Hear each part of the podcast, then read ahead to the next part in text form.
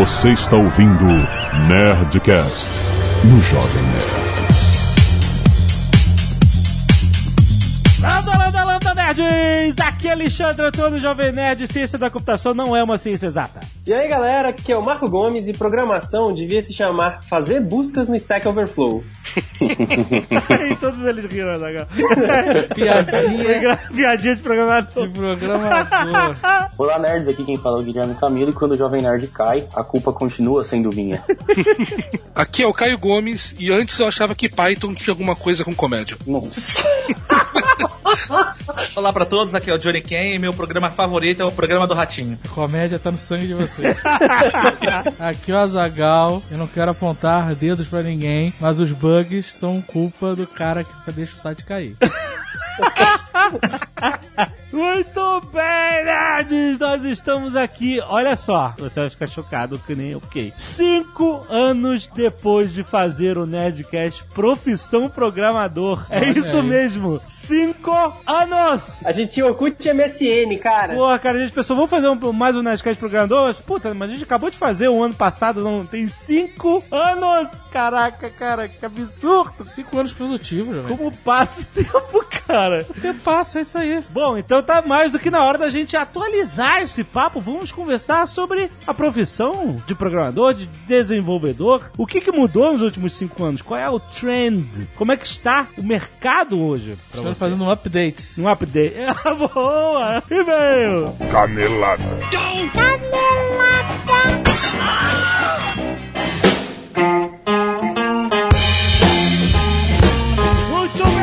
acabamos para mais uma semana de e-mails e caneladas ao Nerdcast! Vamos. Azaghal, aproveitando que essa semana a gente tá falando de programadores Ó. e sua vida e suas mazelas.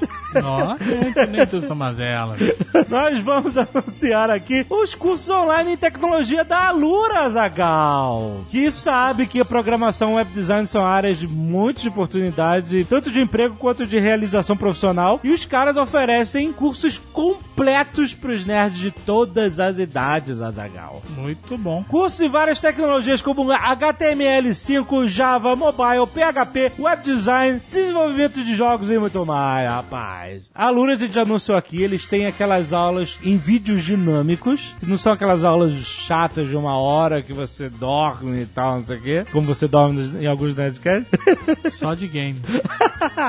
Ele tem certificado, obviamente, no fim do curso. E eles contratam os melhores profissionais do mercado focados em projetos do dia a dia. Nada aquele negócio de teoria, de como é que é e tal. cara o quê. estudou há 20 anos atrás. É, não, mercado, mercado dia a dia, exatamente. Todo mês a Lura lança cursos novos, então você fica ligado. Se você, por acaso, tá na área de tecnologia, não listei o curso que você quer fazer, você fica ligado que todos os meses os caras lançam cursos novos. Lembre-se, engenheiros e físicos programam, Azagal, roteiristas, jornalistas, desenham websites. Você tem que investir na sua carreira. Se você tá procurando um expertise a mais na área de tecnologia, você pode ganhar, Azagal, 10% de desconto acessando alura.com.br barra promoção barra jovem nerd. Olha aí. Olha aí, promoção aqui exclusiva do Nerdcast se você quiser para o seu curso, 10% de desconto. Vai lá, cara, link aqui no post.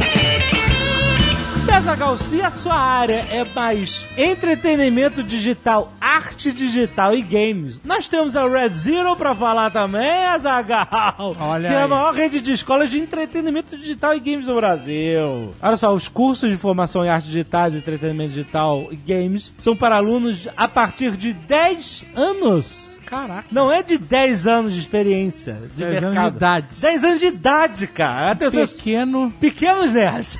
Eu sei que nós temos pais nerds que têm filhos nessa faixa etária. Então, se você é do Rio de Janeiro, São Paulo, Belo Horizonte ou Brasília, saiba que eles têm unidades nessas praças com espaço para você ou o seu filho estimularem a criatividade e inovação com equipamentos de ponta e os softwares mais modernos. A Red Zero é uma escola dos mesmos donos da Full Sail University, lá nos Estados Unidos Ó. muito bem conceituada. E olha só, só na Red Zero você começa a sua formação com o curso experimental grátis. Entendeu? Grátis. Muito bom. Pra você saber se é isso que você quer, né? Com os fundamentos de arte digital. Agora, se você está no Rio, você vai ao Rio para a Bienal do Livro. Presta atenção. Presta atenção. Presta atenção. Presta atenção, porque eu e a Zagal estaremos lá com a Red Zero. Olha só que pá! Muito bom.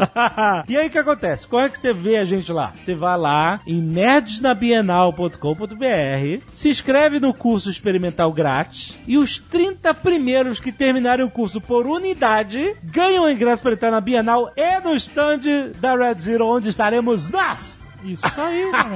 Olha só, as vagas são limitadas. Limitadíssimo. Então, se você tá ouvindo isso agora, entra em nerdsnabienal.com.br, se inscreve lá e faz o curso experimental gratuito. Tenho certeza que você vai gostar. E você vai querer fazer mais cursos na Red Zero. E venha se encontrar com a gente. Exatamente. Vai lá, Red Zero, a escola da geração Z, rapaz.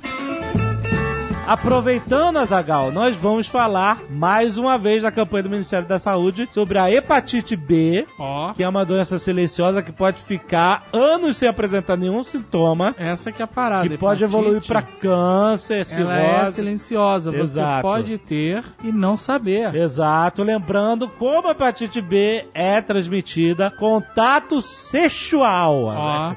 Ou, ou seja, use preservativo. Use preservativo. Mas não é só isso, contato com sangue contaminado. Exato, exato. Então, alicate de unha de manicure, lâminas em geral, escova de dente É, rapaz. E agulha de tatuagem são alguns exemplos. Exato. Enfim, preserve-se de contato com qualquer instrumento que possa ter Isso, entrado em que contato sejam com... de seu uso, como ah, os alicates e as paradas de fazer unha. Usa o seu kit sempre. sempre. Ou, ou que se você for fazer uma tatuagem, os melhores profissionais usam materiais descartáveis. Exato. E, aí o resto é tudo higienizado. Então procure sempre os melhores profissionais e tenha sempre os seus kits quando necessário. E exija agulhas e materiais descartáveis.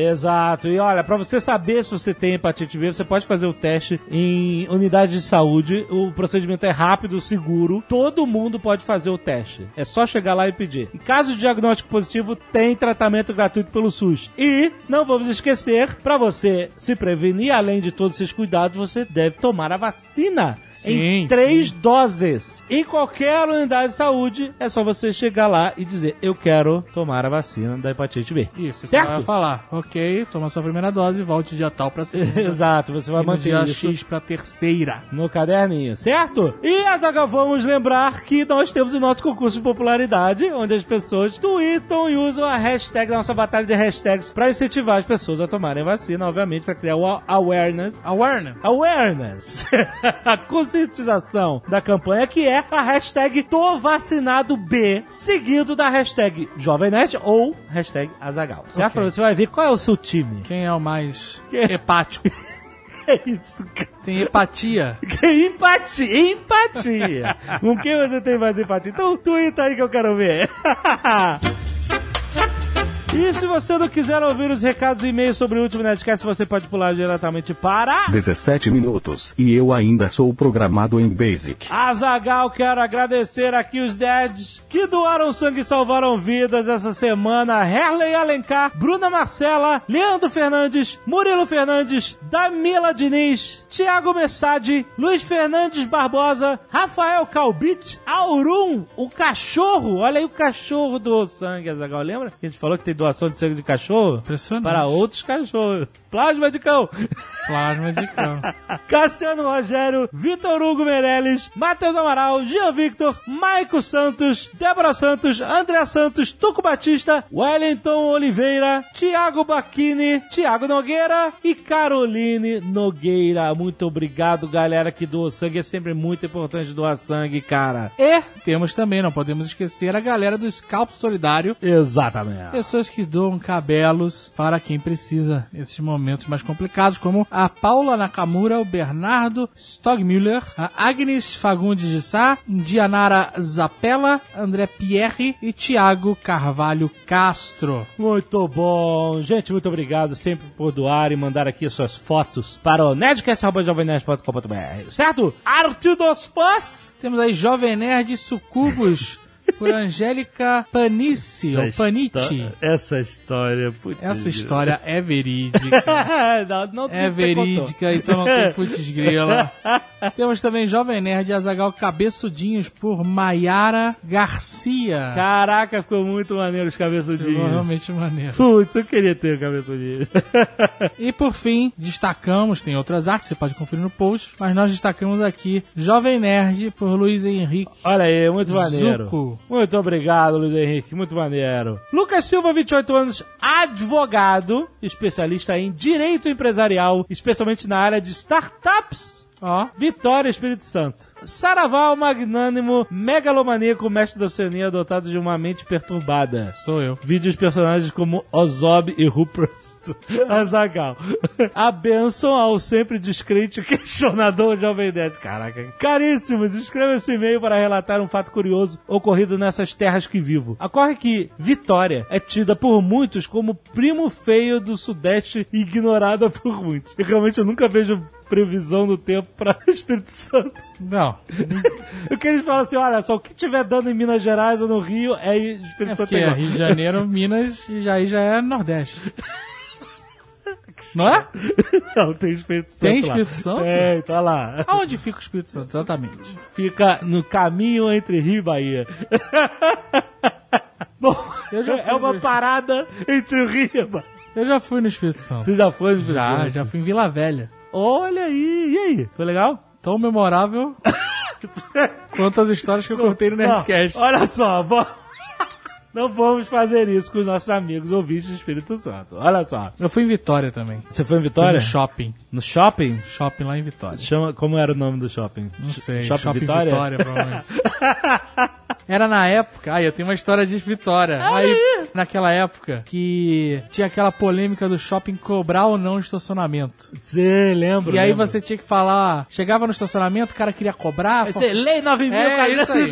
Artigo 37 da lei 9 mil, Sei, que lá. E aí, eu fui já munido da lei decorado e tal pro shopping. E aí toda semana caía e voltava, né? É. É, Valia a lei, depois não valia, era uma zona. Uhum. Aí eu lembro que eu fui no shopping, carro cheio, e meu carro tava com problema, tava engasgando. Aí eu cheguei na, na cancela, na, na cancela, não, na saída, não tinha cancela, né? Ah, Parei assim na saída, aí eu dei o ticket, e a mulher, "Ah, olha, são sei lá quantos reais. Não lembro Aham. quanto era na época, faz muitos anos. Aí eu virei e mandei, lei 9 mil e não sei o que lá, artigo 37. Engatei a primeira, só que o carro não andou. Sabe, o carro, ele deu um, um engasgo. E eu continuei acelerando e ele foi pá, pá, pá.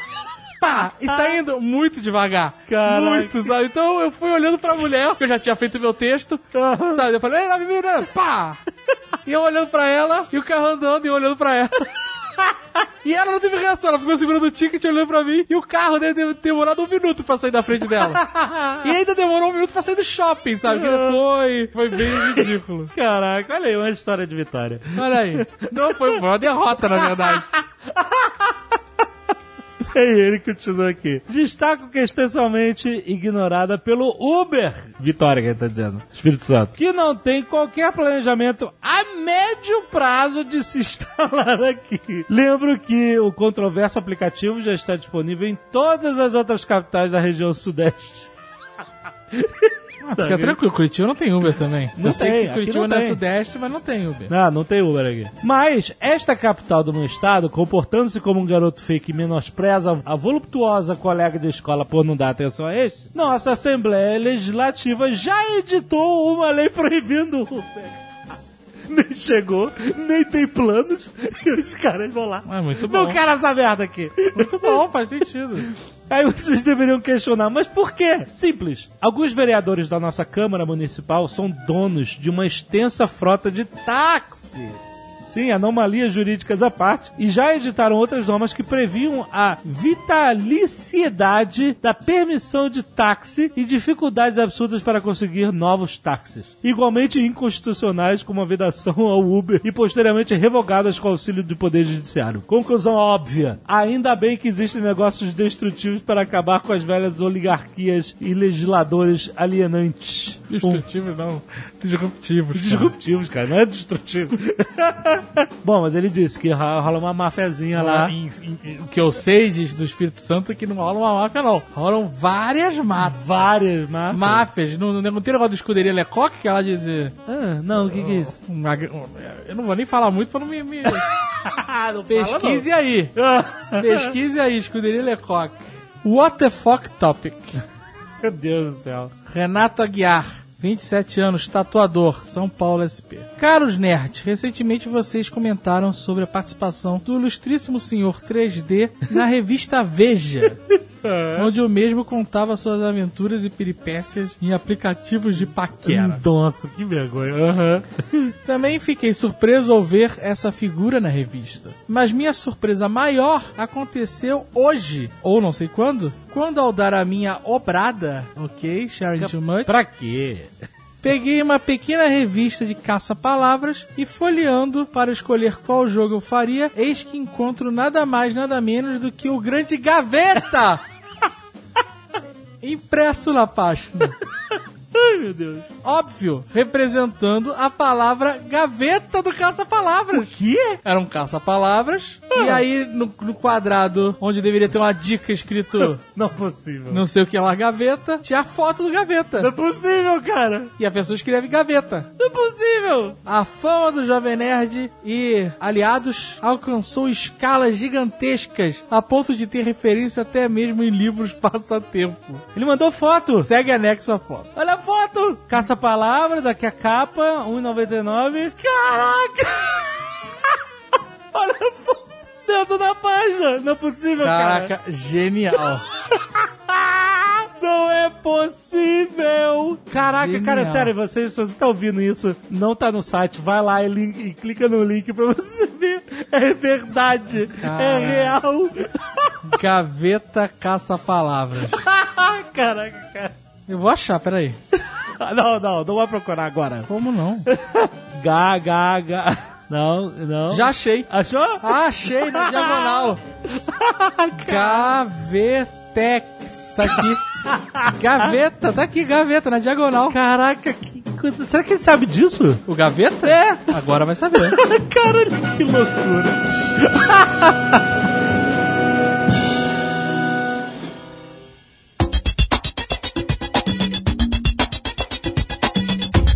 Deixa eu aproveitar que a gente tá cheio de programador aqui, deixa eu te perguntar, o que, que define o número da versão? Porra nenhuma. 0.7, 1.2, 1.53. Aí tem 1.53.2.7. Tem É. vários pontos. O cara fraciona a fração. Tem comunidades que tem regra pra isso, tipo no Linux, no kernel do Linux, o número par. Ah, não, chega ali, não vamos, não. Não, eu quero saber. Não, sério, eu não, quero saber. sério. Senão vamos fazer um negócio que a gente pague por isso. Cara, para de reclamar. Graça não. Marco Vamos- Gomes, vamos por fazer favor. uma parada que seja Dê um paga. esporro no Azagal que ele fica reclamando de Linux, ele nem sabe o que, que ele tá usando. É, é, não faz ideia, ele não faz ideia que esse celular, essa porcaria desse celular que tá na mão dele aí, roda um tipo, um sabor de sistema operacional que é muito parecido com o Linux. Um sabor. Não, o nosso Eu site. não uso Android, não. E o site, os servidores. Eu não uso Android, meu, meu, meu sistema operacional não tem sabor, não. Você paga uma fortuna. O iOS que você tá usando é baseado em BSD. Esse iOS que tá na sua mão aí agora, que você tanto ama e tanto fala, é muito parecido com o Linux. Vem do mesmo lugar que é o Unix. Eu queria que você adivinhasse o que eu tô fazendo com a minha mão agora pra você. Mas então, a- o Linux ele tem essas regras. Se eu não me engano, o número par é o estável e o número ímpar é o instável. Não, ao contrário. É, ao contrário. O número par é o instável e o ímpar é o estável. Sei lá. Mas o número, a terminação do número diz se, se a versão que você tá usando é uma versão que você pode confiar, botar nos seus servidores e tal, ou se é uma versão não confiável, só que os caras estão vendo ainda. Mas como é que você chega na versão confiável? Porque às vezes a versão confiável dá bug, e aí? Aí ela vira ímpar? Não, você coloca mais um ponto. Mas normalmente, assim, a grosso modo, o que as pessoas costumam fazer é assim: a sua primeira versão vai ser a 1.0. Se você mudou alguma coisa muito grande no seu software, você vai pra 2.0. Se você só adicionou uma função, você vai pra 2.1. Não, 1.1. Se você adicionou uma função e corrigiu um bug, 2.1.1. ah, tá bom, entendi. É, mas, Mas- tem coisa que os caras preferem pra nome, o Ubuntu mesmo É. tem um monte de nome, o próprio Android tem uns nomes lá de versão, KitKat, sanduíche, não sei o quê. Guilherme, Oi. qual é a versão do Jovem Nerd hoje? Uh, 7.05692. Lambda. Isso. Por isso E que eu as- sempre dou, eu versiono com ano e dia, ano, mês e dia. Pronto, tá ótimo assim. E tem os piadistas também, né? Tem alguns softwares que os caras pegam um número e eles vão indo pra aquilo lá. Eu não lembro qual deles, eu acho que é o GCC ou o Emacs, não lembro, que tá indo pra pi. Então a versão atual é 3.14, 15, e cada vez mais eles colocam um númerozinho mais próximo do pi. Caraca. Gostei. É nerd.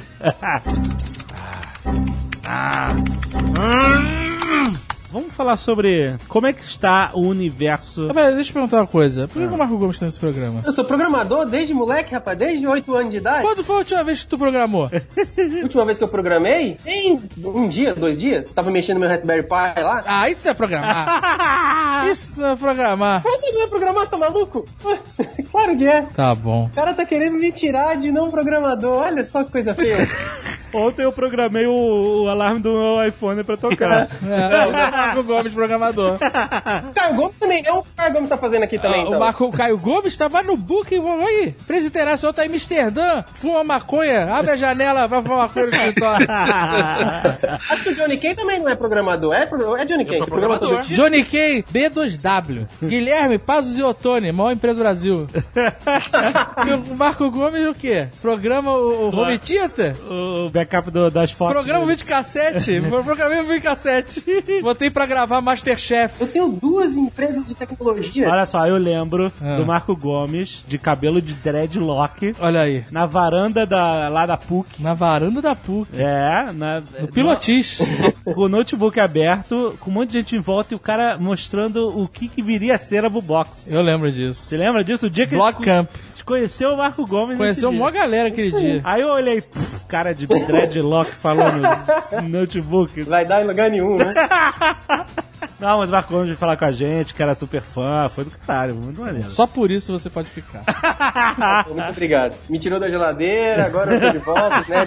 Vai perder metade da sua audiência, você vai me comprar isso, vai ser uma merda. Vamos testar, O vamos importante não é audiência, é relevância. Exato, olha aí. Tá bom. O que é audiência perto da amizade, Marco Gomes? É, Olha só. Amizade Que forever. exemplo de homem. A audiência é perto da polêmica.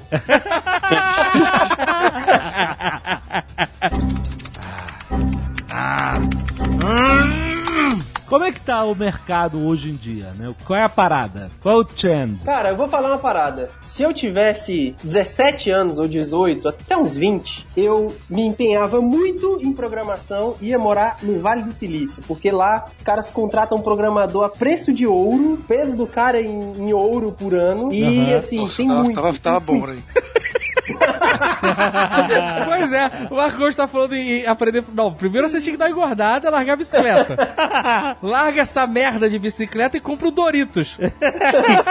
Compra tudo de Doritos né? Porra. Mas é sério, cara, lá no Vale tá assim, os caras estão. Mas por quê? Porque é pela quantidade de empresas que surgem ou pela falta de profissionais qualificados? Falta de profissionais qualificados e quantidade de, de projetos pra surgir, excesso de dinheiro pra fazer projeto, que lá tem. Excesso de dinheiro, esse é um problema que eu resolvo rápido. É, lá, lá tem excesso de dinheiro pra projeto, cara. E eles têm um lance lá agora que é o tal do Full Stack Developer. Full Stack Developer é um programador que não é super especializado, ele programa aplicativo móvel, programa web, programa um monte de coisa diferente. É o sobrinho, é o sobrinho. Não, opa, respeito, cara. Você contrata um. é exatamente o que eu faço dentro do Jovem Nerd. basicamente. Exatamente, Full Stack É. Developer. Tu é um full stack, como é que é? Full stack? Overflow. Overflow? Overkill? Pô, é outra coisa. Full stack overkill. Isso é um bom nome hacker. Qual o nome? Qual o Full nome Stack do negócio? Caralho, sério? Personagem é hacker. Próximo Nerdcast de RPG eu vou, eu vou botar um hacker chamado Full Stack Overkill. Maneiríssimo. Vou anotar aqui. Não, o cargo do Guilherme passou a ser full stack overkill. Deixa eu trocar minha Atualizando assinatura de assinatura. Beleza, isso a gente pode Tô fazer. fazendo isso. Vai no LinkedIn lá, Full Stack Overkill é Jovem Nerd, né? Mas vou dizer uma coisa, por exemplo, na empresa tem uma vaga que é para profissional SharePoint, que é uma ferramenta da Microsoft. No Rio de Janeiro, é, essa vaga tá procurando tipo há quase um ano e não acha um profissional bom, Caraca. qualificado. E quando você contrata Em PowerPoint? uma outra empresa, SharePoint, não PowerPoint.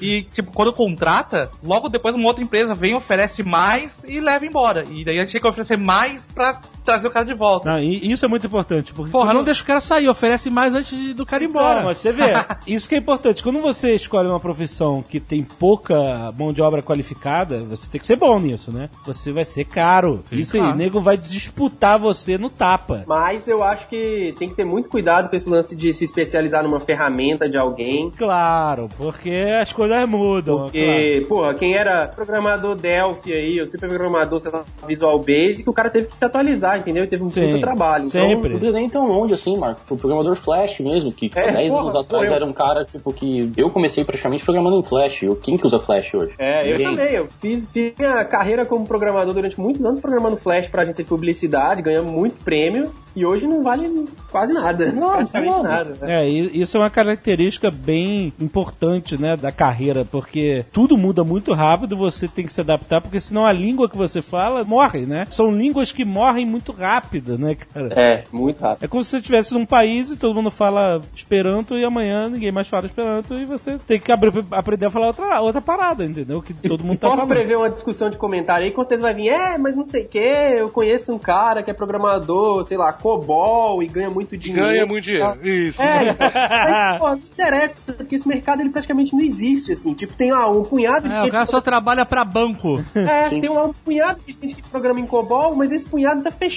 Tipo, não vai crescer o mercado, entendeu? Não É, vai não vai crescer, é. Então não, não vá nesse lance de pegar ferramenta proprietária ou muito fechada, especializar muito, igual a gente se especializou em Flash aqui, tanto eu quanto o Guilherme Camilo, porque, meu, você acaba, tudo bem, que é uma escada, você acaba usando aquilo pra aprender outras coisas e tal, mas assim, não é exatamente o melhor uso que você pode fazer do seu, do seu intelecto, entendeu? Conforme a sua idade vai passando, não sei se é a sua vontade de aprender ou a capacidade de aprender, mas acaba influenciando, acaba diminuindo. Então, tipo, se você quer, quer aprender um monte de linguagem que acaba sendo inútil e depois você deixar pra uma pra linguagem que vai ser útil mais pra frente, você acaba não se profissionalizando tão bem, né? Então é bom você focar no lugar Mas, certo. na verdade, o que, o que acaba é o saco. O saco acaba. Também. Exatamente, eu acho que não é a capacidade cerebral, nada disso, é que simplesmente você perde o saco de Perde, aprender. é. Porra, não me fale disso. Tá a fim de aprender um idioma novo, Tê? Tal estudar francês. Porra, cara, não quero aprender mais nada. Só tem uma coisa que eu odeio mais do que ter que aprender coisas novas: ensinar. Ah, mas agora Eu disse. sou o antididático. Como eu odeio ter que explicar qualquer Mas- coisa pra mas- qualquer Mas um. a sua base é você explicando informática pra sua família. Não, às vezes eu tenho que explicar alguma coisa de trabalho, eu odeio, odeio, odeio fodamente. Odeio. Pode se tornar programador, então, Dave. 아. 음. Sem sacanagem, eu acho que programador é uma excelente profissão pra quem é antissocial, cara, porque é uma das, das profissões que é mais fácil você fazer uma parada muito sozinho sem ter que lidar com muita gente. Eu acho que a parte de você é, estar sozinho, sem ter muita gente na sua orelha, é essencial. É você, eu mesmo eu produzo muito melhor trabalhando sozinho do que num lugar que tenha 30 pessoas falando. O Guilherme tá rumo a ser o melhor programador do mundo. Porque ele antes se isolava Cada em São Paulo. Agora ele saiu do Brasil pra se isolar.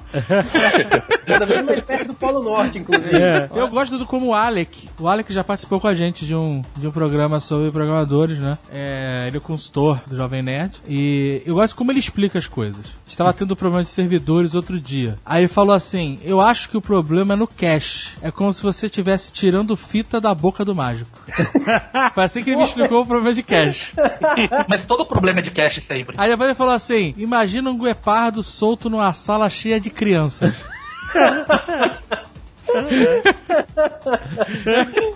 Essa foi a explicação dele dos problemas do Jovem Nerd. Falei, ok, cara, eu não entendi porra nenhuma, mas suas explicações são as melhores. Uma vez um amigo meu, também programador, veja, você explicou que um problema qualquer lá era um hipopótamo numa sala cheia de cristais dançando balé. Mas a analogia daquele lenço do mágico foi boa, porque ele falou que na hora de consertar, ele achou que era só puxar o lenço da boca do mágico e tirava o lenço. Só que ele ia puxar, aí tinha um lenço amarrado, tinha outro, tinha Então, outro. é, pô, mas eu fiquei Foi boa. horas, horas imaginando o mágico. Sabe? Fiquei horas nessa porra, o lenço sem Um monte parar. de lenços amarrados. É, E aí, mas- enquanto, enquanto você tava imaginando uma- o lenço saindo da boca do macho, eu tava lá puxando acordado a porra do lenço. É, mas, e- e- mas eu consigo visualizar bem esse problema. O cara conserta o negócio, aí aparece outro que era impossível ele ver antes. E aí ele conserta outro, aparece outro. é, é, o gargalo vai, vai indo, vai andando, né? É, e a analogia do mágico é muito boa. Cara, na programação, isso é a coisa mais comum do mundo. Do mundo. E outra, quando você conserta um negócio, quebra outro, e quebra outro pior do que o que você tinha consertado. Cara, Pior, exato. é, mano, é inacreditável o que pode acontecer, cara. Você não acredita. Você não acredita. E não adianta, é, óbvio, eu vou tomar tijolada por isso, mas você pode fazer todos os testes do mundo. Você pode testar você, você pode ter, pedir pra sua mãe testar, pra todos os seus amigos, você pode usar testes unitários, você pode usar um testador, você pode usar o diabo pra testar. Coloca lá e o seu programa. Fale-me mais sobre isso, Guilherme. Coloque o seu programa live. Coloque o site do Jovem Nerd live. Você vai receber em duas horas um reporte. Olha, eu dei três mortal pra trás e cliquei no OK, deu pau. Você dá três mortal pra trás, clica no OK, dá pau. Eu escutei um programador uma vez falar assim pra mim: Acho que não precisa de beta tester, porque eu escovei esse site até sair sangue. Camilo. Corta a cena, a próxima cena é o mágico cuspindo lenço. Houve um gap de dois meses entre essa fala e o Marco cuspindo leite.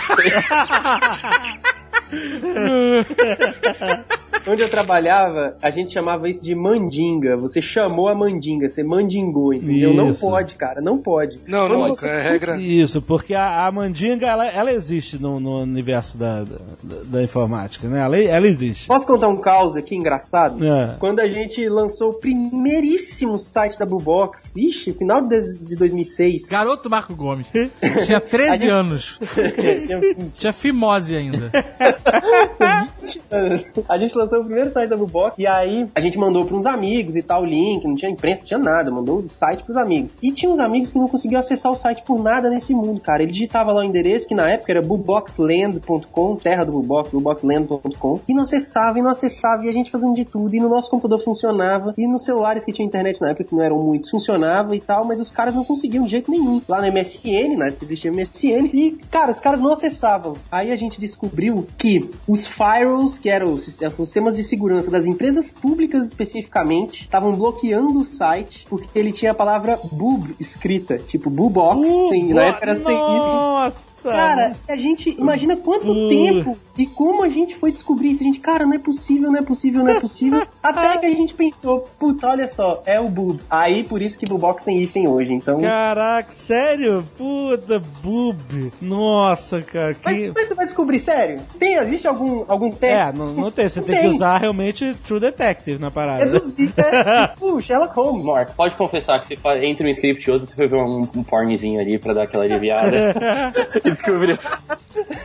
Cara, muito ruim de descobrir, velho. Você deve ter descoberto que, primeiro, que todos os caras que não conseguiam acessar estavam em servidores públicos. Empresas grandes. Empre- Primeiro foi empresas Ah, grandes. empresas Os caras todos em grandes. organizações, entendeu? Tipo, aí, ah, é o Firewall. Aí descobrimos que era o Firewall porque um dos caras era técnico, conseguiu sair É. sem o Firewall e falou, ó, é o meu Firewall. Porque quando eu saio do Firewall, ele... Quando eu, quando eu bypass o, o Firewall, ele me deixa entrar. Mas, mas quando eu uso o Firewall, é o Firewall, é o Firewall, o Firewall. Caraca. Aí a gente, puta, é o Firewall. O que, que o Firewall bloqueia? Ah, bloqueia isso, bloqueia aquilo, bloqueia porn. Puta, olha aqui, tem escrito boob. Então... ah, sensacional. Então, isso, Bubox, inclusive se você olhar no TechCrunch, o primeiro post é Bubox junto, porque na época a empresa não tinha esse nome. Mas na versão final a gente teve que botar um traço. É. Ainda bem que teve essa Daí- solução do traço. Que mudar o nome da empresa, né? Que se tivesse que mudar o Daí, nome. daí o Marco Gomes ia mudar o nome pra Teach Blogs, né? Não, e o Ox é boi, né? Então Caraca. é teta de boi. Teta de boi. Caralho, que nojo.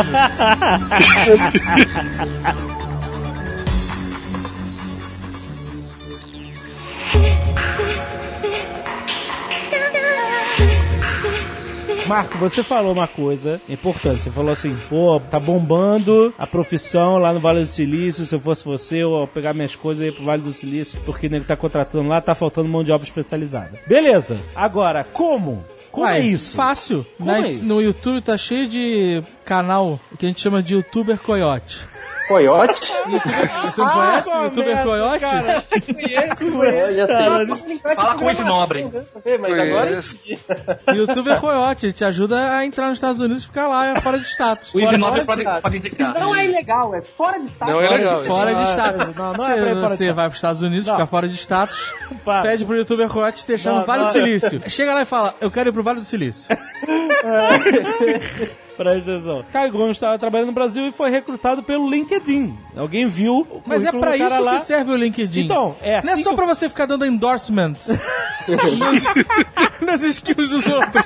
Eu nunca acesso o LinkedIn. Aí eu, eu tipo acesso uma vez por mês. E aí quando eu acesso, eu entro no madness do endorsement. e tem pessoas que eu não gosto e eu não dou endorsement. Não, não, você não merece. Vou ver agora se o Dave já me deu endorsement aqui. Tava indo fazer a mesma coisa, cara. Eu tô- eu- eu acho que não recebi. fazendo Pô, agora me deu vontade de fazer isso. Eu vou lá, eu Se vou lá. apareceu pra mim naquela. Eu uso no, no aplicativo. Se apareceu no, pra mim Marco Gomes, aquela carinha cheia de Photoshop dele. do, do nenhum. Caraca, você tá com cara de 13 anos de idade? Não, não, eu mudei essa foto faz tempo, você tá doido. A foto minha lá é a foto do Twitter, é foto comum. As minhas também não tem Photoshop.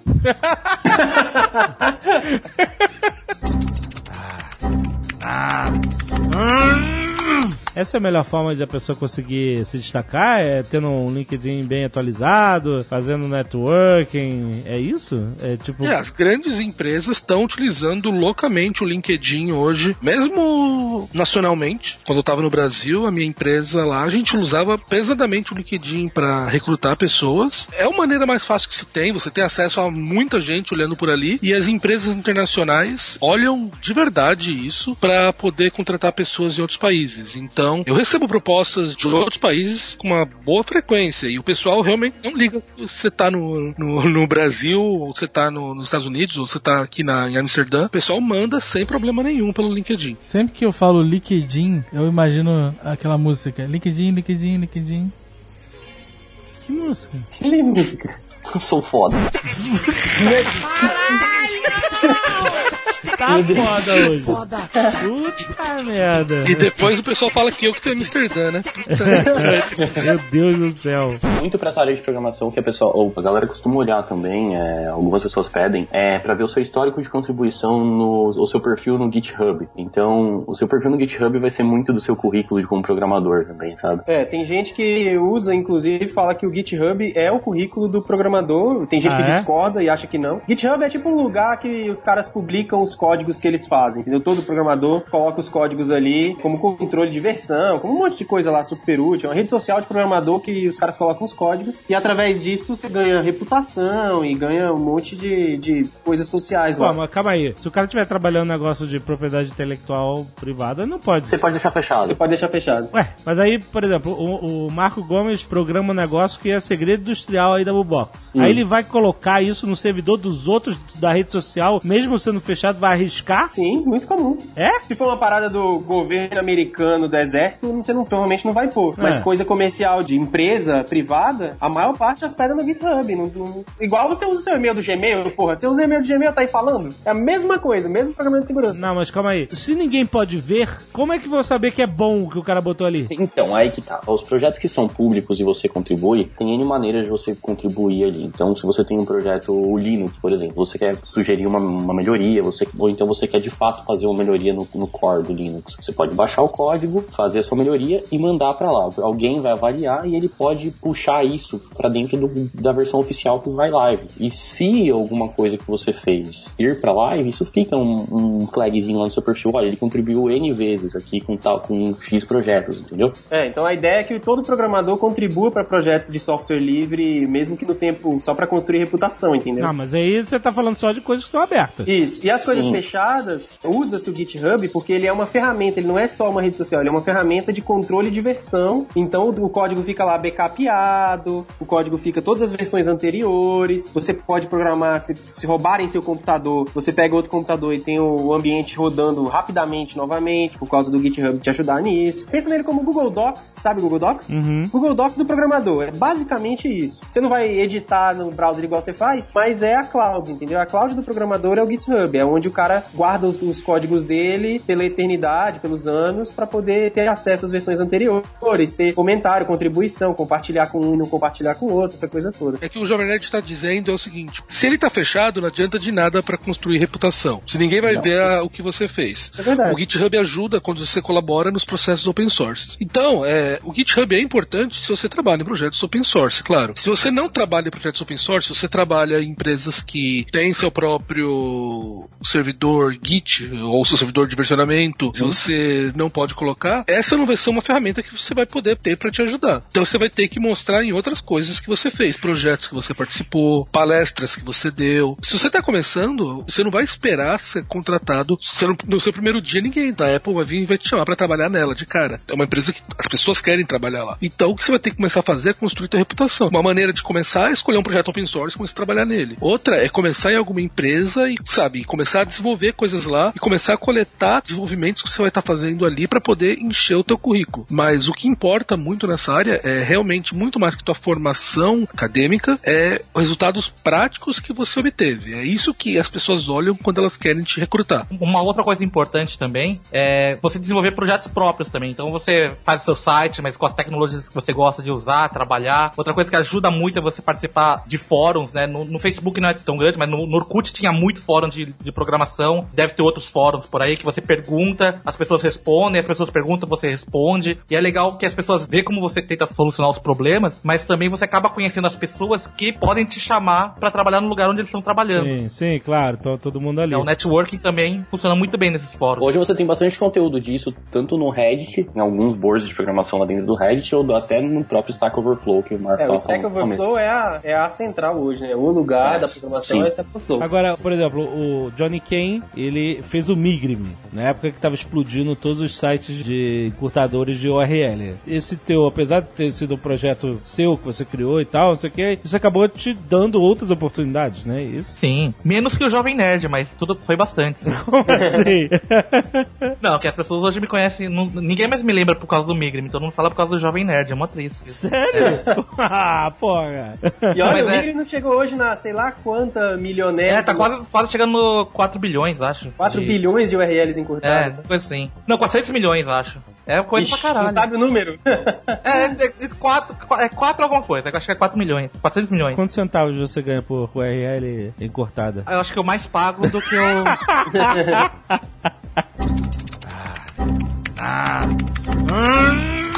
Uma outra coisa importante é que nem toda empresa tem especialistas para contratar programadores. Então, elas acabam usando as ferramentas tradicionais, então Cato ou outras ferramentas de cadastro. Então, se você está começando ou já tem um certo tempo, também vale a pena colocar o seu currículo nesses lugares, porque nem todas as empresas são especialistas em contratar programadores. Um ponto é bem, bem importante dessa área é que, assim, embora certificações e graduações e N mestrados e pós-doutorados existam, nenhum deles é de fato determinante para você começar na área.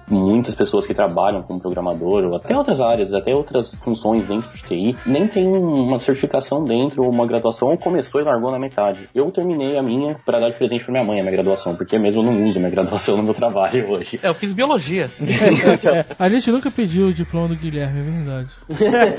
Pra você ter uma noção, eu terminei minha faculdade, eu fui buscar o meu diploma há três meses atrás, faz cinco anos que eu terminei minha faculdade. Devia Então, ter chamado o Jovem Nerd pra buscar o dele também. Putz, cara, não busquei até hoje. Esse lance de diploma e tal, acho que na verdade tem uma coisa que acho que é construtivo da gente dizer, é o seguinte, é quão especializado você é. Caras que vão trabalhar com programações mais, digamos, científicas, com coisa muito mais complexa do que fazer sistemas web e tal, especializações acadêmicas podem sim fazer diferença, tem até o Caio aí que pode falar um pouco disso, mas em lance de estatística, por exemplo, e tal, são, elas podem ajudar, mas agora, se você quer ser um programador full stack developer, que faz de tudo, que vai trabalhar em startup, Full stack overkill. Overkill, que merda de dela, velho. não, não, não, não, não. Full Stack Overkill é só o Guilherme Camilo. Tô falando do Full Stack Developer como genérico. Se você vai ser Full Stack tal, isso, assim, ser graduado ou não, ter certificação ou não, faz pouquíssima diferença. Agora, se você ser um cara, programador, por exemplo, eu conheço uns caras que estão fazendo uma startup de programação biológica, sabe? Tipo, os caras vão construir vírus, não sei o quê. Aí faz alguma diferença você ter certos tipos de especialização acadêmica, porque isso te ajuda, inclusive, no, no seu próprio trabalho. Por exemplo, os caras que fazem otimização de sistema de publicidade, por exemplo, tem muita gente de estatística. A galera que trabalha em publicidade tem muito programador muito bom em estatística. O próprio Caio tá aí, já trabalhou muito com isso e sabe que faz uma diferença assim. Você pega áreas tipo Data Science. Data Science é, é o que o pessoal chama hoje em dia a profissão do século XXI, como os jornais falam hoje em dia. E é uma área que mistura muito a programação com métodos matemáticos. Então, qual que é a ideia? O pessoal lá da Bubox, do, do Marco, quando eles vão para poder escolher qual anúncio eles vão exibir para cada pessoa, isso é tudo controlado por um algoritmo que vai, de maneira automatizada, escolher para cada pessoa qual que é o melhor algoritmo que vai mostrar para poder ter a melhor probabilidade daquela pessoa clicar naquele anúncio, Anúncio. por exemplo. E para poder fazer isso, você tem todo o trabalho de como eu vou mostrar isso, mas a, a parte da escolha é uma, é uma área que fica no meio da programação e de modelagem matemática. É uma área que exige um conhecimento, além de programação, de você ter estudado estatística mesmo na tua vida, de você ter estudado modelagem. Então a gente acaba preferindo, as pessoas acabam preferindo pessoas que tenham feito alguma graduação. No Brasil, ainda o mercado é menos exigente, o mercado de data science ainda exige que a pessoa tenha feito alguma graduação em engenharia, física, matemática, estatística, mas é muito mais difícil você ter aquele cara que é o que aprendeu sozinho. Existem os casos, mas são muito mais raros. Aqui no, na Europa, aqui no Booking ou nos Estados Unidos, o- as exig- exigências são maiores. Então, os data scientists aqui do Booking são todos doutores, por exemplo. Então, por ser um mercado mais desenvolvido, eles querem um pessoal que tenha um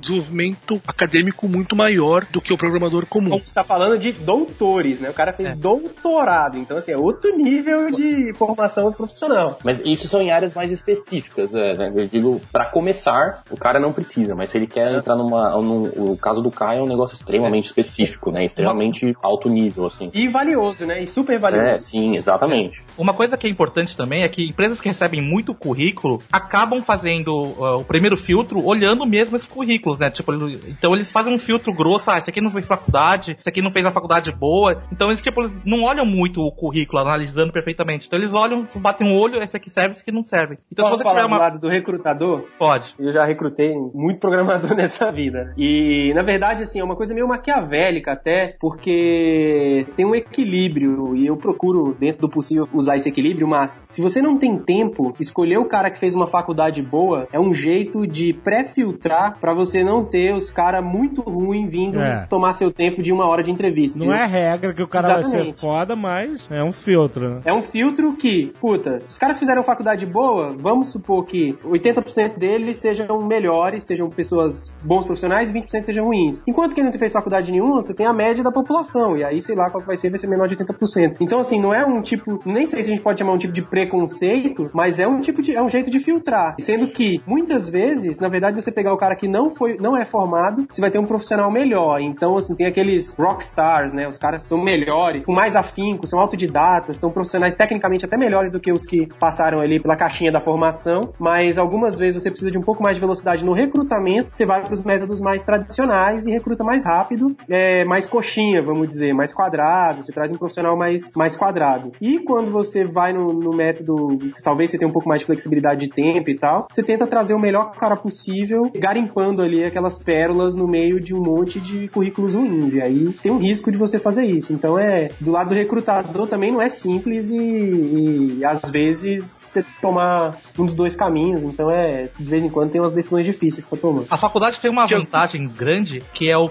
QI, que é o quem indica. Todos os empregos que eu tive até hoje foram por indicações de amigos de faculdade. Não cheguei e mandei um currículo, não. As pessoas falam, ó, estamos precisando, você não quer ir lá? Então, é, a faculdade tem essa vantagem também de você estar estudando com muita gente que vai trabalhar na mesma área que você e que pode te Caramba, indicar. então tem tanta pode- gente assim da biologia trabalhando com tecnologia?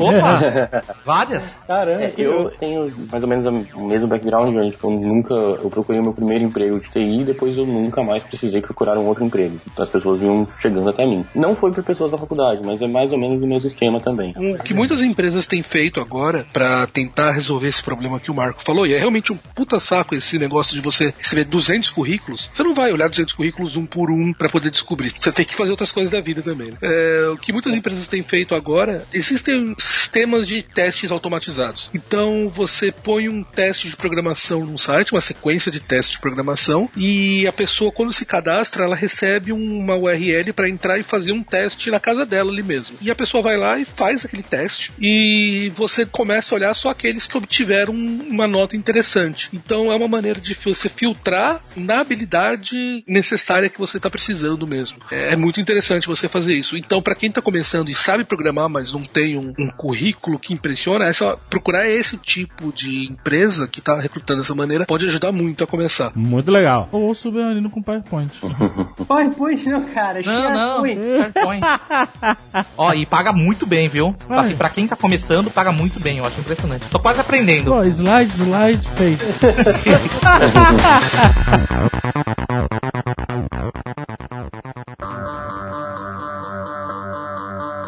É legal que tem cursos de tecnologia que muitas vezes nem é voltado pra você ser um programador, né? Isso que eu acho interessante. Tava vendo minha amiga, a Jéssica, gosta de ir no churrasco com a gente, ela passou na faculdade que era um curso de informática pra negócios. E eu falei, poxa, informática pra negócios, o que que é? Excel 1, Excel 2, Excel 3? Só que daí eu olhei o programa de, de curso, ele é super completo, né, na área de tecnologia, só que ele, assim, ao meu ver, ele é mais pra aquelas pessoas que vão gerenciar, então, tipo, o, o desenvolvedor dele fala, ah, a gente usar isso, isso, vai ser melhor pra gente. E ele tem o poder de decisão, ele fala, poxa, esse cara tá falando certo. Ou que vai liberar dinheiro, verba, essas coisas. Isso é o que a maior parte dos meus colegas de faculdade foram fazer, na verdade. Eles estudaram programação pra virar esse profissional aí que você tá contando. Sim, então você acaba mais gerenciando, mas pelo fato de você ter um background de tecnologia, ter visto tudo, sua chance de você acertar na sua decisão, você não ser enganado é, é- é menor, né? Então são cursos que vale a pena também, mesmo que você eh, não queira ser programador, mas você faz porque você acaba conhecendo bem as áreas de tecnologia. Para a empresa tem o caso do vendedor também. A palavra vendedor parece que tem uma impressão ruim, mas quando você tem uma empresa que faz soluções tailor-made para o seu cliente, né, que você faz especificamente uma solução porque aquele cliente precisa. Taylor Made, eu gosto desse termo, já usei ele. Me. pra fazer uma venda, é verdade. Você precisa de um cara que vai ser vendedor, é um cara que sabe se comportar, que não vai babar na mesa do cliente. Um cara, sabe, que sabe se comportar, mas que ele tem um certo conhecimento de informática, do, do, do que é o seu negócio, como é que se faz as coisas. O cargo do Guilherme é Full Stack Overkill Tailor Made. Não, tem, tailor-made tem que ser antes, eu acho. É tailor-made full, full stack overkill. Ó, o Guilherme já atualizou quatro vezes o LinkedIn dele só nesses 15 minutos.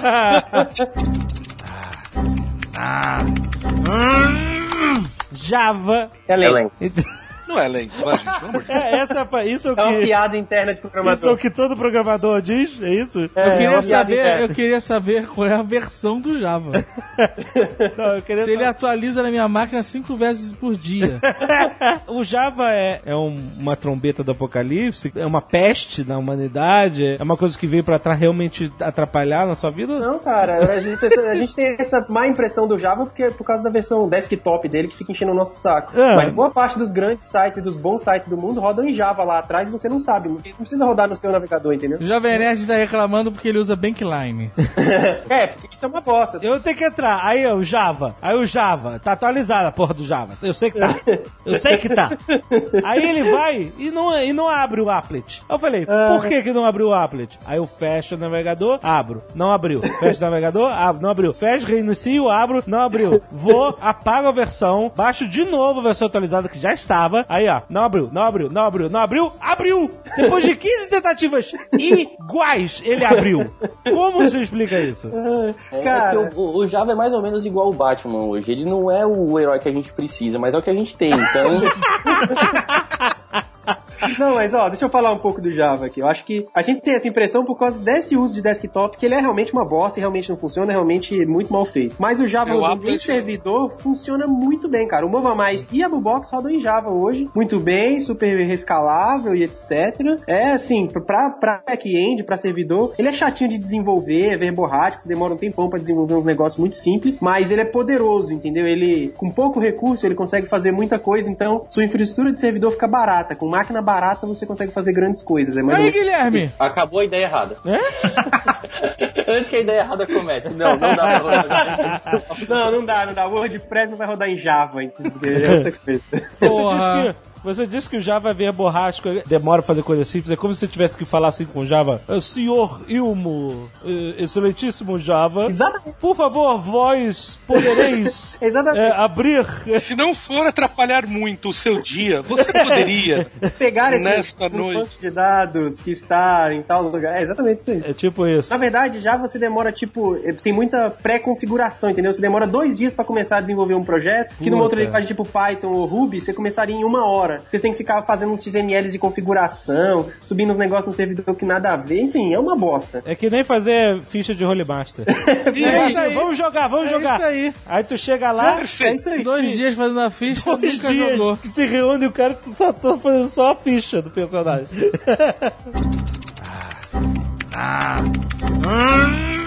Você mencionou que aprenderam a programar em Flash lá, ActionScript e tal, e isso pra, praticamente morto. E tem um cara ou outro no mundo que ganha muito dinheiro com Kobold. Kobold, Kobold é de Dungeon Dragons. É, Exato, aquele vestido de level 1. Kobold, é. Mas assim, o que, que então tá bombando agora que tá sendo muito necessário eh, no mercado? O que que... que, que Snapchat. Ah, cara, Python, Ruby, Java nunca saiu, Java tem muito emprego. Eu É, sempre ouço Python, Ruby, sempre ouço. Python, Ruby, Mas Ainda Java- tá, ainda tá rolando. Java é aquela linguagem que ninguém fala, mas ela tá sempre lá, a mais utilizada. O Java é o adulto que vai de escritório pro trabalho, aquela coisa chata, mas que funciona e todo mundo tem que saber um pouco. O Python e o Ruby são a, é, é- é a coisa mais trend mesmo que tá acontecendo. Mas qualquer uma das três são excelentes linguagens pra começar. Na verdade, assim, falando dicas de para começar mesmo. Puta, eu quero ser programador, como é que tá ouvindo a gente? 16, 17, 22 anos, seja lá qual foi a idade. 22 anos não, não sabe ainda, não vai, né? Não, não, não. Não tem coisa não. O cara, se tiver 50 anos e quiser virar programador, ele pode, Jovem Nerd. Todo mundo pode. Ó, boa, Go boa. ahead and do it! Do Do it. it now! Yesterday you said tomorrow, so do it! tá certo, tá certo. Mas então, code.org, C-O-D-E. E aí é bom que você vai aprender inglês junto também, é legal. E você fica amigo do IOM. E do Obama, e de uma Zuckerberg, uma galera apoia esse site, é uma iniciativa muito legal. Ah, eu não quero ser amigo do Zuckerberg, não. Pô, mas Obama, Zuckerberg é aquele amigo que passa a mão na tua bunda. Não, não tá olhando. ainda mais se for brasileiro, ele gosta, né? É, mas já que você chegou nesse ponto, Marco, é uma coisa muito importante para qualquer programador hoje, inglês. Ah, isso. Você tem bastante conteúdo em português? Tem. Você tem 1% do que você precisa para você de fato começar a resolver problemas de fato. Ah, majoritariamente todo o conteúdo bom tá em inglês na internet. Então é, é meio que um quer aprender a programar, tem uma boa noção de inglês também. Mas dá pra aprender junto, eu aprendi junto. Dá. e. Eu aprendi Tinha junto, 12 sim. anos, lógico, dá. Exato. É, Era muito mais difícil antigamente. Hoje tá mais fácil você aprender os dois juntos. Mas, E outra, é um veículo legal, né? Porque você começa a programar e você vai tentando descobrir as coisas e isso acaba em, o inglês acaba entrando junto. É legal. É um veículo legal pra você aprender inglês. né? Como é que você sabe que você é bom programador? Tipo assim, você, puta, eu sou bom, eu sou bom, eu sei fazer essa porra. Ou não, ah não, eu não levo jeito pra isso. Como é que você descobre isso? Eu acho que programar é relativamente fácil. Descobrir os bugs que é difícil.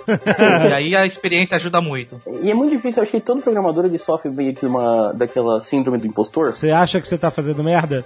Não, de você sabe assim, meu, tipo, as pessoas falam que eu sou bom, mas eu não fiz nada demais, cara, sabe? Tipo, ah, tá bom, obrigado. Vocês acham que eu fiz um negócio da hora? Obrigado, mas eu não fiz nada demais, assim.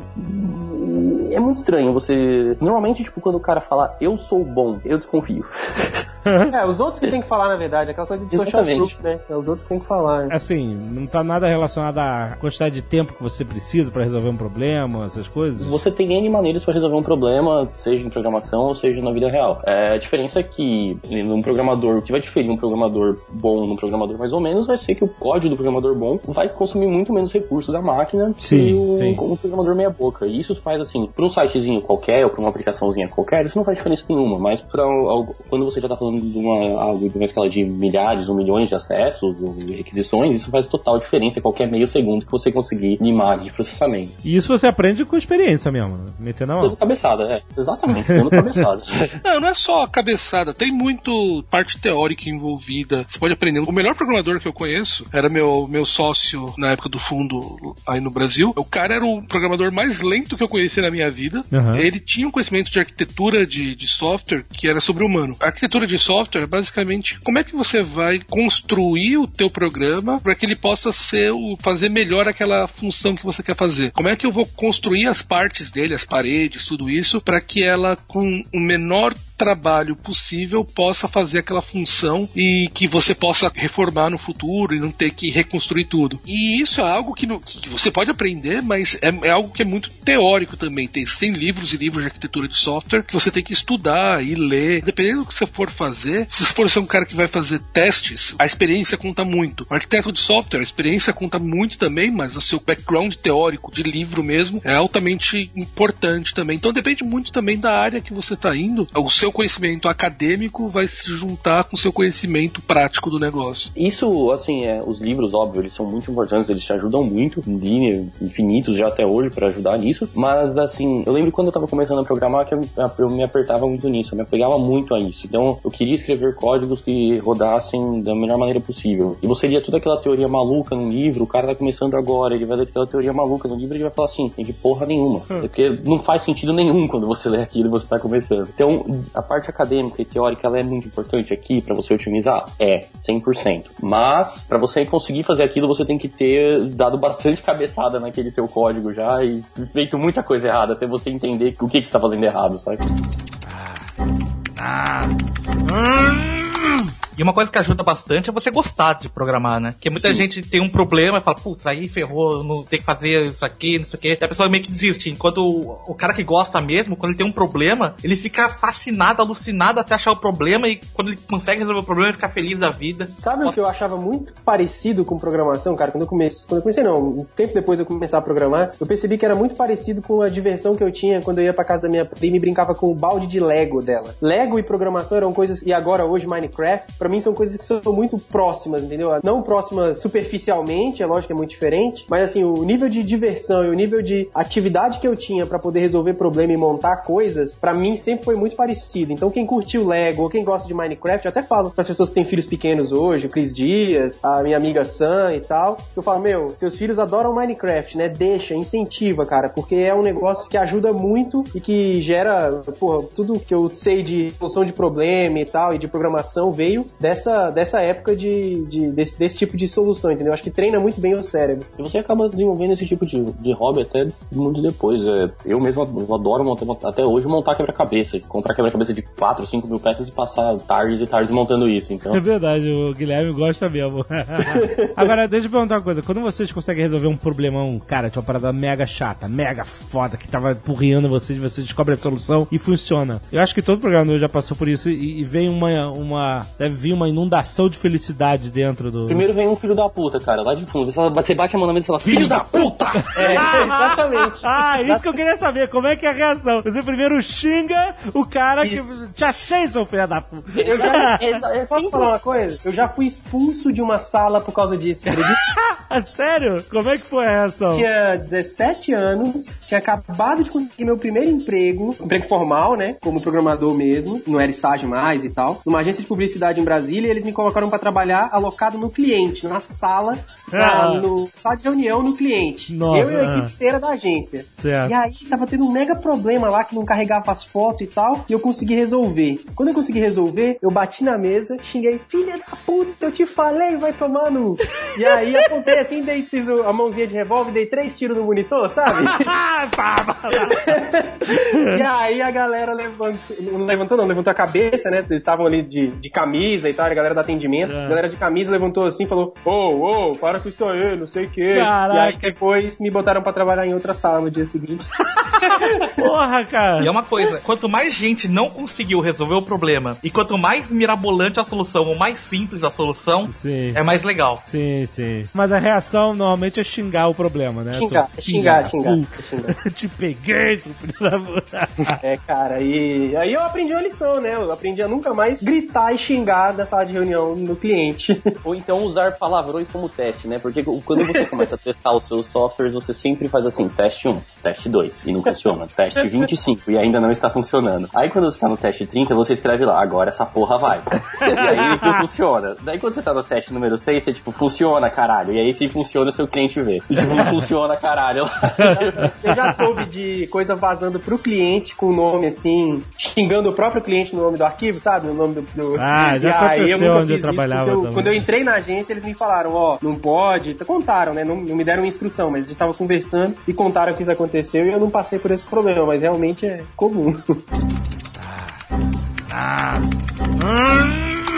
Mas vocês sentem que vocês estão dando vida a uma parada, assim, quando vocês. O sistema funciona, ele tá vivo, vocês sentem, você sente isso, ele tá vivo. Ele tá vivo, ele tá funcionando, ele tá respondendo. Eu só sinto isso quando tem gente usando, na verdade. Sim, Aí eu fato. sinto que ele tá vivo porque tem outras pessoas enfiando dados ali, entendeu? Quando eu vejo uma parada que eu fiz, que puta, tá na web ou tá em qualquer lugar, normalmente eu faço na web, né? E tem gente colocando dados ali, aí é, e é, é muito, é sensação muito boa mesmo de, puta, olha só, as pessoas estão usando a parada que eu fiz. É sensação de filho, assim? A parada é teu filho? Não sei, é estranho. Eu, eu me senti importante quando o Migrim caiu e aí o, o Migrim fail, a hashtag entrou no Trend Topics mundial. Falei, Olha, será que essa porcaria foi importante? Pois é, legal, olha. As pessoas estavam precisando. Eu lembro até hoje, quando, no primeiro momento que a gente pegou e eu falei pra vocês assim, vamos colocar no ar. A gente tava falando da Skynerd. É. Eu tava trabalhando há um ano nela já e a gente colocou no ar. E eu falei, ah, eu sei que tem problema, mas vamos pra frente porque não dá mais. E quando você vê a galera começa a usar e você começa, exatamente isso que o Marco tava falando, você começa a ver dados sendo imputados e até os problemas aparecendo, você fala assim, nossa, como é que funciona mesmo? É mó legal, né?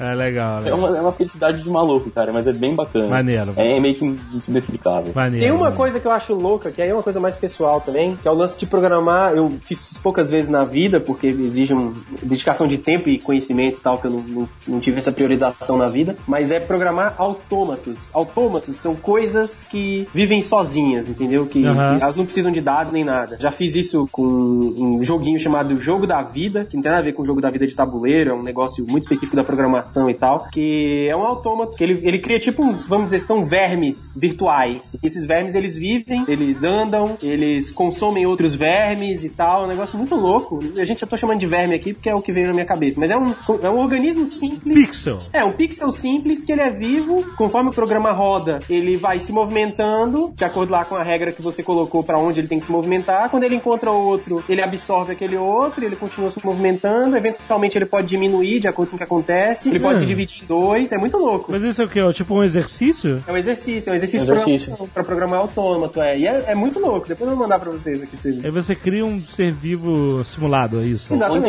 Então, vários ecossistemas também. Você pode tentar criar um- uma, algo que simule um formigueiro pra ir buscar comida e voltar, ensinar o caminho para outras formigas, sabe? É. Pô, isso é muito maneiro, hein? Pode ir fazendo quão complexo quanto você quiser, né? Mas é muito complexo, cara. É tipo assim, a gente acha que uma formiga é um ser simples. Acho que até hoje a computação não consegue reproduzir uma formiga, entendeu? É muito complexo, é muito complexo. Mas a coisa legal é que, enquanto isso pode servir de um exercício, é, existem vários sistemas que utilizam esse tipo de metodologia para resolver problemas no mundo real mesmo. Otimização, que te fala do problema do caixeiro viajante. Então, quando a Amazon lá vai sair, o cara da Amazon vai fazer entrega, ele vai ter que ir para um milhão de pessoas entregar o pacotinho que você comprou. Qual que é o melhor caminho que você vai ter que tomar? Dado o horário que você pediu para fazer a entrega, dado o trânsito da cidade. Uma maneira de resolver isso é utilizando esse mesmo modelo de formigas que vocês falaram, você pode utilizar ele para resolver esse mesmo problema que é altamente complexo e vale bilhões de dólares a solução dele. É, empresas como a FedEx têm sistemas que economizam bilhões de dólares para poder utilizar isso. E é utilizando as mesmas regras que vocês falaram. Você tem um sisteminha que as formigas vão fingindo que elas vão fazendo as entregas e você vê qual que é a formiga mais esperta e faz aquilo que a formiga mais esperta fez. Então é, é muito legal e você utiliza isso no mundo real, entre aspas mesmo.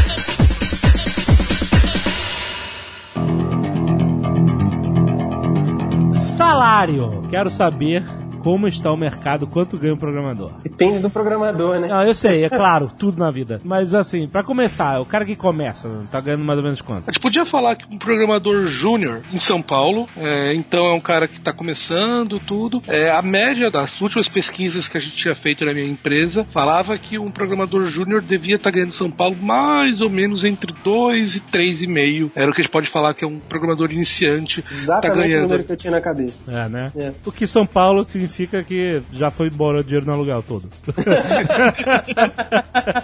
Você tem que fazer algum bico depois, um freela pra complementar. Morar em albergue igual eu morava. É, exato. Isso é um júnior, o cara que tá recém-formado, certo? Isso, é. Normalmente um júnior é um cara que está recém-formado, primeiro emprego. Às vezes o cara nem formado é. É, claro, Eu claro. tive uma experiência muito legal. Um pouquinho antes de sair de São Paulo, eu tenho um amigo meu que é professor da ETEC. E a gente acabou contratando diversos alunos deles que estavam terminando o técnico lá, ensino técnico mesmo. Então, garotada de 17 anos. Aham. E a gente contratou vários desses garotos que foi uma experiência muito legal. O pessoal que tá fazendo ensino médio porque precisa ajudar eh, na, em casa para poder pagar tudo. E mas é um pessoal altamente interessado e deu muito certo assim. Foi o pessoal que chegou na empresa com sangue nos olhos, trabalhou muito pesado e tudo. A gente contratou vários lá. E é um pessoal que para quem tá começando e é realmente muito mais novo, 16, 17 anos, a gente pagava mil e tantos por mês e para eles era muito legal isso. Aham. E deu muito certo, deu muito certo. E mais? O cara médio, sênior, hum, como é que Aí é? vai de 5 a 7, de 9 a 12. Porra, tô até- mandando meu currículo pra Bullbox agora.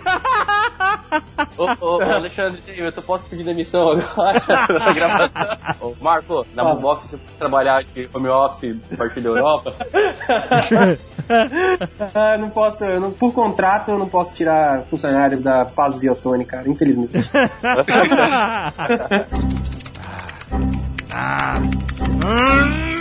O Marquinho falou uma coisa muito importante aí. Basicamente, a tua carreira você pode seguir um caminho técnico, então você vai se tornar um programador sênior, depois você pode se tornar um programador principal em alguma empresa. O caminho técnico ele vai até um determinado ponto que você vai chegar. Se você quer continuar crescendo do ponto de vista de salário, até de responsabilidades, em algum momento você troca o caminho técnico por um caminho de gerência de pessoas, que exige um conjunto de habilidades que não é exatamente o mesmo Que não tem nada do a ver. você ser um programador. Tem nada a ver com ser programador, exatamente. Tem nada a ver. Vai ser CTO de uma telecom de um banco, você vai ganhar 5 milhões de reais por ano e você vai ter 50 anos de idade, mas que não tem nada a ver com ser programador, sabe? Tipo, nada a ver. Claro que ajuda você ter sido um programador antes, né? Porque sem isso você chega naquele caso daquele cara que é o diretor que não sabe de nada, né? Então, ah, faz aí, eu tô cagando a maneira que você vai fazer, não me importa. É, isso é aquele caso chato. Os bons caras, você vai pegar um bom CEO, um bom CTO de uma empresa, ele é um cara que no tempo dele, ele sabia o que fazia. Vamos pegar o caso do Iwata aí, que acabou de nos deixar, mas... É... Quem é Iwata? O presidente da. Nintendo. Ah, tá. que era programador, tudo, mas as habilidades no dia a dia vão ser muito mais relacionadas a gerenciamento de pessoas, controle de custo, raciocínio de produto, como você vai evoluir o seu produto. São questões muito diferentes daquela que você programa no seu dia a dia mesmo. A gente brincou, mas no meu dia a dia mesmo faz aí no trabalho faz algum tempinho já que eu não programo pro trabalho. E é, eu tenho que acabar pensando mais em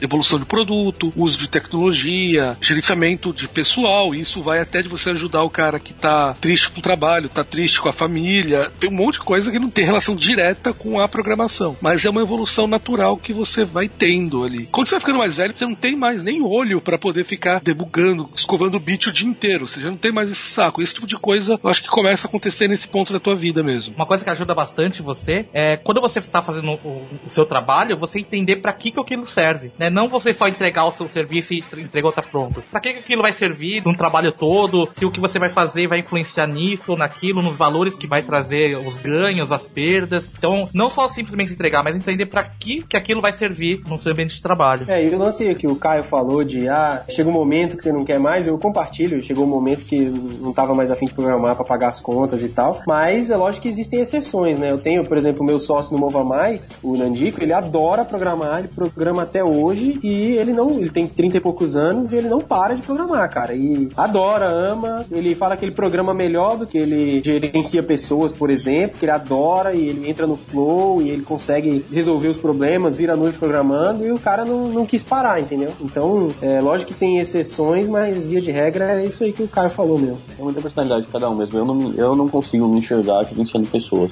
Não dá. Eu já gerenciei o Guilherme Camilo. Ah, verdade. Sim. E você lembra como que era, tipo, quando que eu tinha que passar instruções para os outros? Sim. Faça isso, por quê? Só faça, velho. Tipo, já era. O Guilherme é dos meus, didático que nem eu.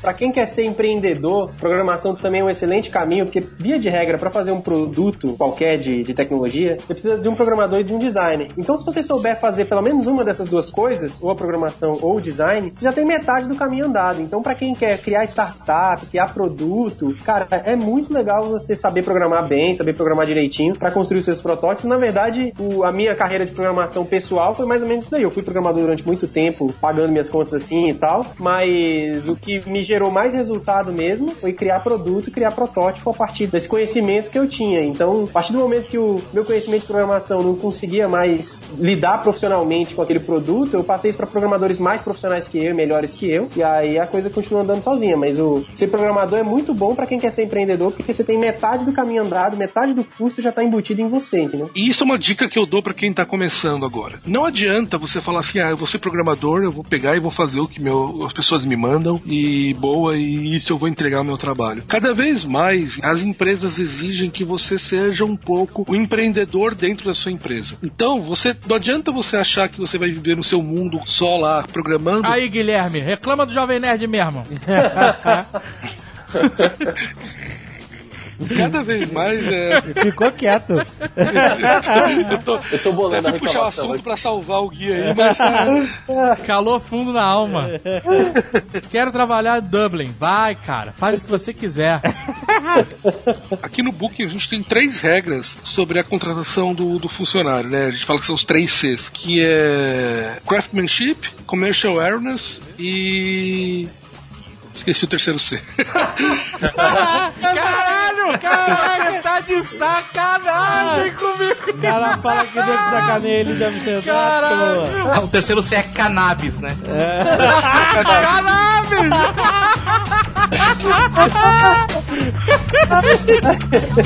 São 4h20 da manhã agora, Caio.